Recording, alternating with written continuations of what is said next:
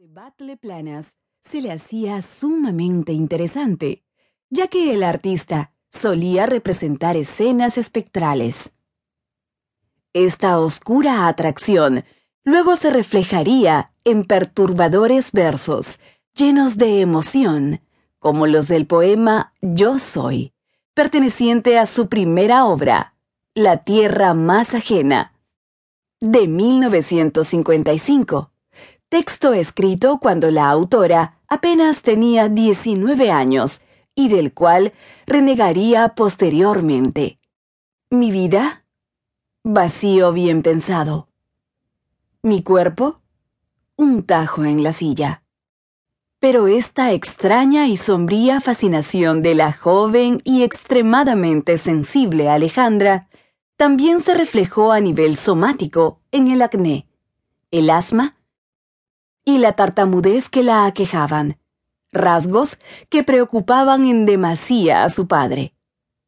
Por ello, en 1956, Elías no solo decidió pagar el costo de la publicación del siguiente poemario de su hija, titulado La Última Inocencia, sino que además llevó a la joven artista a la consulta de un psicoanalista para que siguiera un tratamiento que solucionara sus problemas emocionales.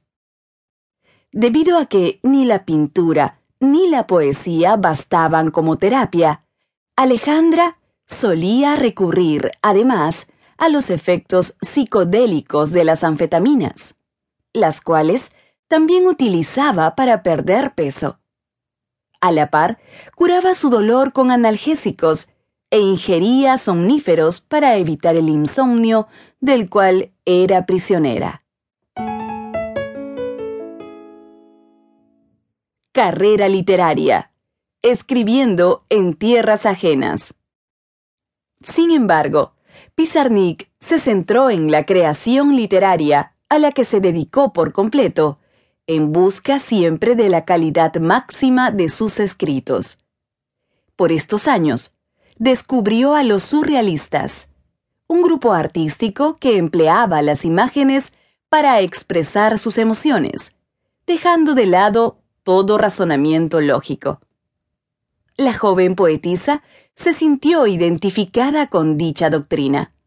Por ello, sembró una íntima amistad con dos figuras argentinas que formaban parte de dicho movimiento literario, como es el caso de Enrique Molina y Olga Orozco.